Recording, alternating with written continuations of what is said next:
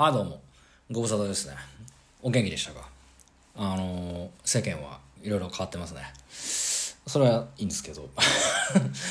うーんね。いろんなことありますね。まああのーまあね具体的な名前をこう出したりはしないんですけど。やっぱこうねしばらく話してなかったですからね。誰かがこう亡くなったりとかまあねえ誰かの訃報に触れるたびに、あのー笑ってはいけないんですけどね、あのーちょっと友達ですね。私の友人から聞いた、あのエピソード、まあ、不謹慎すぎてここでは喋れないんですけどそういうのを思い出しちゃうっていうのがありますけどね。でちょっと今日なんで久しぶりにこれ喋りたいかなと思ったっていうことですね。あの難しいなっていうところなんですけど これさちょっと全然一旦一旦違う話なんですけど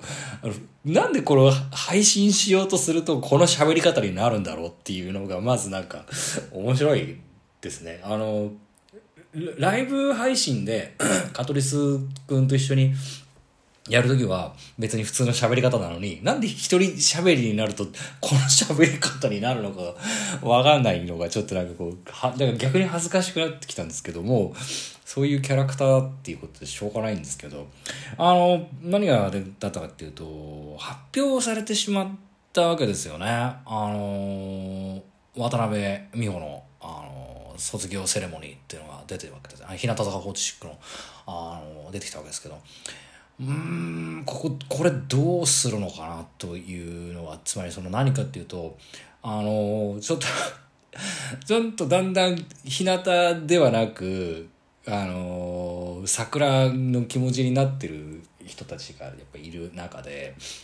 で平日なんですよ。6月28日の火曜日だったかな？に東京国際フォーラムでやるライブまあ早期卒業セレモニーなんですけどこれにですねうんと出るで出るというかその出るのそのまあ日向坂が出るわけですけどうん申し込む私明日申し込もうかなと思ったんですけどカットリス君どうすんのかなっていうのがちょっと気になってはいるところなんですよね。うんなんかいろいろあったいろいろあったんですよ本当に。いろんなことがあってあのシングル CD を買うのかどうかもちょっとあのまだあのは未定っていう感じになってるっぽいんでねどうすのかななんてのはあるんですけどただちょっと思ったのはうんなんていうんですかね世界には「サンキュー」が溢れてるっていう、まあ、名曲中の名曲があるわけですけどあの曲をまあおそらくやるだろうと。うん、って考えるとうんだつつまりどういうことかっていうと渡辺美穂の卒業セレモニーかっこ仮っていうイベントはまあ2期生全員が集まる最後のライブっていうことになるわけですよね。あそのまあなんていうんですかねその、えー、とシカタンですね「君しか勝たん」が出た時にえっ、とあれ「君しか勝たん」だよね確か。君しか勝たんが出た時に、えー、とカップリングの曲で「あの世界にはサンキューが溢れてる」が、まあ、入ったわけですよね。それえそうだよね。ちょっと待って今 CD をね見ているんだけど。あれ違う？1個前か。あそうだよね。えっ、と「君しか勝たんの」えっ、とこれタイプなんだろうな。ジャケットがさ同じすぎて分からないんだけどさ。あそう「あの君しか勝たん」のタイプ D に「世界にはサンキューが溢れてる」が入ってるわけですよ。だけどこのライブこの CD が発売された直後ぐらいか。少しやってから小坂が休業して入しちゃうんですよ。だから休業っていうかもうあのお休みしちゃうんでそれで W ケヤキフェスは小坂がいない状態の2期生でパフォーマンスをしてで世界にはサンキューが溢れてるいや金村とかが頑張ってやってたんですけどそこに小坂がいなかったわけですよね。だからあの PV ではもちろん2期生全員入ってるんですけどでその後も当然ずっと小坂がいなかったから全国お日様化計画の,、まあ、あのファーストライブツアーですけどあファーストツアーですけどそこも、えーと、いなかったしひなくりで小坂が戻ってくるかなと思ったら戻ってこなかったでしょ？で何何が言いたいかというと今度、えーと、3年目のひな誕祭ですよね。3月30日31日のライブも結局あその時は浜岸がまたいなかったりとかしたわけですよ。でまたねにぶちゃんがぎっくり腰に今なってたりとかするからそう考えると一回も全員揃って世界にはサンキューが溢れてるをね。あのやライブではやってないんですよね。やってないよね。多分やってないんだよ。だからうんとまあ悲しいかな。この渡辺美穂の卒業セレモニーのところでやる「世界にはサンキューが溢れてる」が多分ようやく全員揃った最初で最後のパフォーマンスになるんでこれはちょっと見たいなと。でかつあの多分オープニングっていうかこうオーバーチュアのところであのいろんな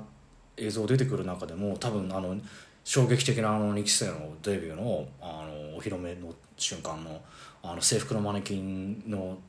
またいい映像をきっと使うはずなんですよね。そういうことを考えるとちょっとベミホのやつは見に行きたいなと思ってるんだが、まあ、平日だっていうこととまあ取れない取れどうなんすかね？分かんないですけど。であれですよね。ちょっと別にぼーっとしてたわけじゃないんですけど渡辺梨沙の渡辺と渡辺美穂の渡辺のべのなべの字はなんかもう同じだったなっていうのを今更なんかそっかなんて思って。まあとにかくあのー、ここでねあの世界にはサンキューが溢れてるを、まあ、初めてフルでみんな集まってる状態で見れるっていう。そうよく考えるとだからサンキュー溢れてないんですよね。あのメンバー足りない状態なんで。でようやくここで世界にはサンキューが溢れることになるんですよ。足りない状態だから溢れようがなかったわけだからね。ここでちょっとここはポイントだなっていうふうに思っていると。いう話がしたかっただけだったんですけどね。いやまあこんな感じでねどうなっていくか分かんないのと。あとねちょっと困ったなっていう案件ですけどね。あのー、もうこの年齢になってくるとなんていうかこう目も超えてくるというか嗅覚があの鋭くなってくる。暗記とか記憶はできなくなってくるんだけどあのうん、なんていうかな。視点とかあそこら辺に面白いものがあるだろうなっていうのは鼻が利くわけですよね。だからそれはそれこそ少しずつ3位は出てたんですけどあの、まずそのもともとのシーズンの乃木坂スター誕生っていうものもなんか昭和の名曲を乃木坂の4期生がカバーしてるっていう時点でさまあちょっと面白いんだろうな。それこそね関係さんがやってたりとかするから面白いんだろうなきっと面白いんだろうなって思ってたんですけどいかんせん本当にこうバッタなんかねもう何もかも見てるともう日が暮れるというかもう日も暮れて翌日になって何もできない状態になっちゃうからどうしようかなと思ってはいたんだけどここで5期生がやる新乃木坂スター誕生っていうのがあのちょっと前から始まったわけですよね。まあもうね嫌な予感はしてたんですよね。まあで一応予約してしまったのでまあちょっと一個再生してみたんですけどね。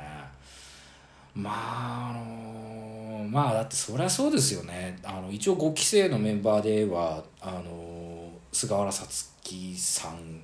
を知ってるんですけど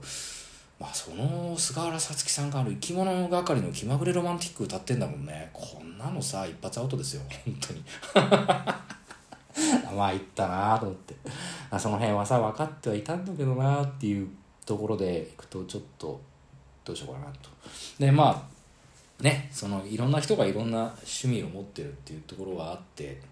ないじない時間の中をやりくりして面白いものを取捨選択して、えー、いろいろ見て楽しむっていうのがあまあ人生なわけですけどちょっとね、あのー、いよいよかなと思ってしまったのが、あのーちょっとねその少し前にね香取さん会った時にも言ったんだけどあのなんていうかな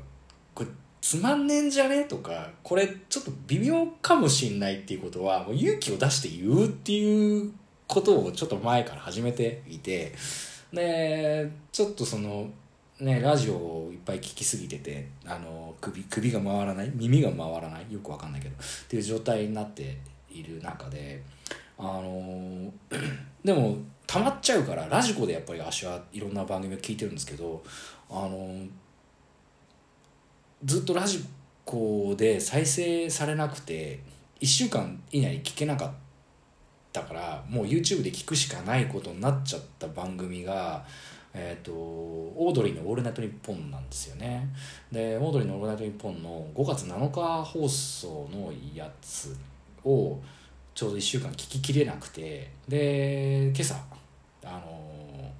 ー、ね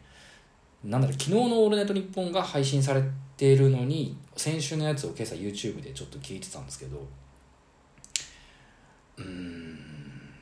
まあねこれ放送あと10あと数十秒ぐらいしかないのかな。あの若林の「呪術廻戦」の話はやばかったですね。もうなんていうかこううん面白いんだろうな多分「呪術廻戦」好きな人はと思ったけど「呪術廻戦」のなんとなくも分からなくはないんだけどあれなんかもううんだちょちょっとね乃木坂スター誕生とかっといろいろ広がってくるからちょっともう2アウトまで来たなっていう感じですっていうことをね、えーと、今のうちに言っとこうかなというところで来週は渡辺梨沙の卒業コンサートね土曜日日曜日お忙しくなりますけれどもあのグッズの販売販売が全然出てこないのが大丈夫なのかなとは思ってますけどもね。まあそんな感じで、あのー、割となんとかねここまで来て2021ほどではない2022なのかと思ってましたけどまあまあ面白い感じで続いてるんじゃないですか。はい、ね、皆さんもとにかくご自愛ください。